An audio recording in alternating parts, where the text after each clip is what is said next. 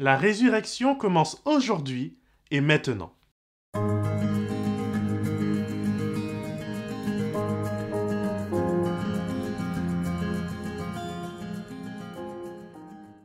Depuis le chapitre 1 du livre de Daniel, il existe une question qui est restée sans réponse. On a vu Dieu agir pour Daniel et par Daniel. On a vu la guerre, la destruction et la perte de repères de tout un peuple. Au milieu de cet océan de tristesse et de dévastation, on a vu une fois celle de Daniel et de ses compagnons jaillir et croître jusqu'au sommet politique et religieux des empires de leur temps. Cependant, une question demeure pour Daniel comme pour moi. Je suis reconnaissant pour les bénédictions de Dieu, je suis reconnaissant qu'il me donne la résilience de faire face à mes problèmes.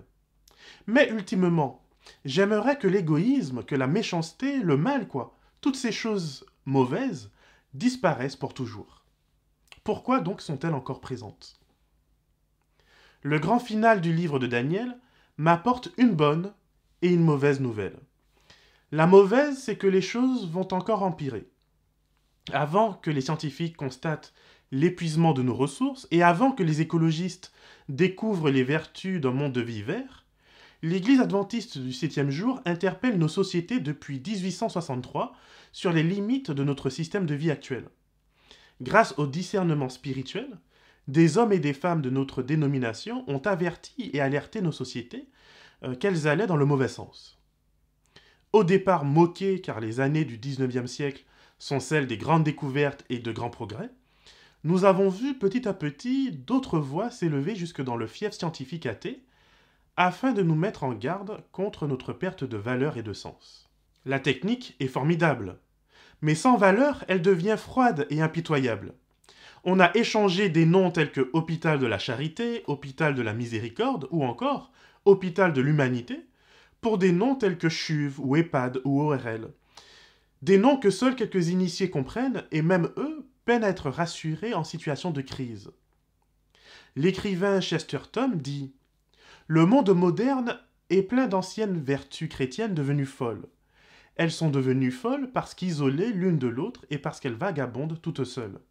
C'est ainsi que nous voyons des savants épris de vérité, mais dont la vérité est impitoyable, des humanitaires éperdus de, pitié, mais dont la pitié est souvent un mensonge. En effet, pour la première fois dans l'histoire humaine, nous avons la possibilité et la technique de mettre fin aux famines, d'adapter nos comportements pour laisser plus de place aux autres et donner ainsi chacun sa part du gâteau. Mais les bons sentiments ne suffisent pas. Ce monde est plein de bonnes intentions menant malheureusement trop souvent en enfer. Dans son dernier chapitre, Daniel nous invite une fois de plus au discernement. Et c'est là que la bonne nouvelle arrive. Cet évangile éternel, c'est l'annonce de la présence de Dieu, de son intervention dans notre histoire, et d'une fin heureuse pour celui ou celle qui a soif de justice. Ce fil conducteur qui nous suit depuis plusieurs chapitres et qui fait écho au jugement hébraïque du Yom Kippour, trouve au verset 10 sa conclusion.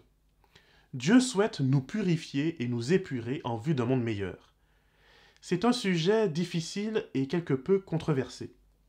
Comment un Dieu d'amour peut-il nous laisser souffrir?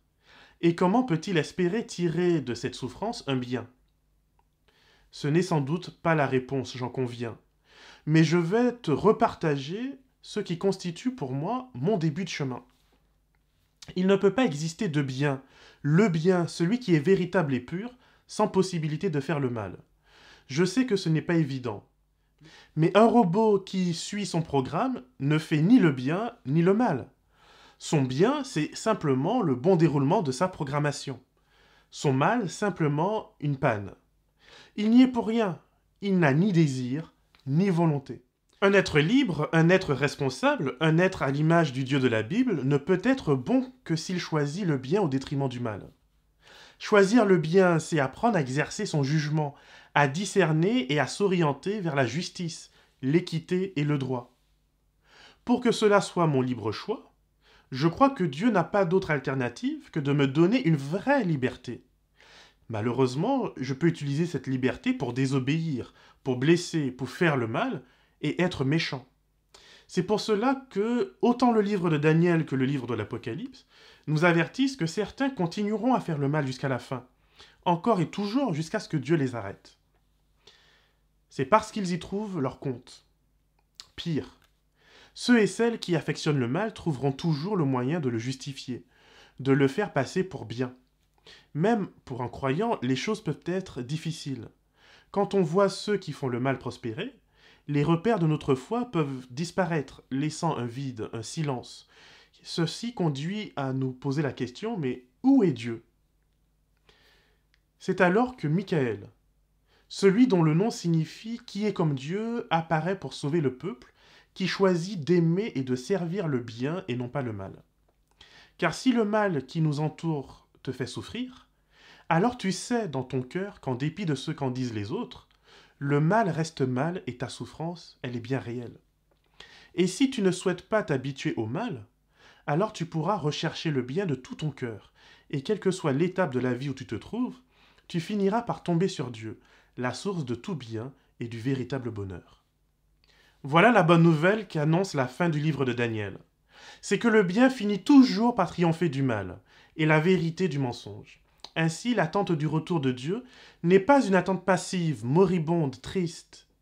Au contraire, Jésus nous dit à nous encore aujourd'hui, Lève-toi de ta déprime, prends ton lit et marche. La résurrection commence en effet aujourd'hui. Plus je marche avec Dieu, et plus je vois ma vie prendre des couleurs, prendre du sens. Lorsque je vois une opportunité de faire le mal, de me venger, ou de me faire plaisir aux dépens des autres, cela ne me donne plus envie. Au contraire, chaque jour, je marche un peu plus vers le bien, non pas seulement pour moi, mais vers également ce qui est bien pour les autres. À la fin du livre de Daniel, on trouve un parallèle entre le verset 12 et le verset 13. Le verset 12 dit Heureux celui qui attend et qui arrive. Le verset 13, lui, dit Et toi, marche jusqu'à la fin, tu te reposeras et tu te lèveras pour recevoir ton lot à la fin des jours. En hébreu, la racine du mot heureux signifie être en marche. On peut donc traduire ces deux versets ainsi. En marche, celui qui attend et qui arrive. Et toi, sois heureux jusqu'à la fin. Tu te reposeras et tu te lèveras pour recevoir ton lot à la fin des jours. C'est mon secret de chrétien. Je suis heureux car je marche vers un objectif, celui d'éradiquer de la terre tout le mal qui la ronge et qui nous ronge. J'ai confiance car Jésus est une réalité historique, scientifique et spirituelle. Il a réussi à vivre sans laisser l'égoïsme et la vanité le détourner de sa vocation.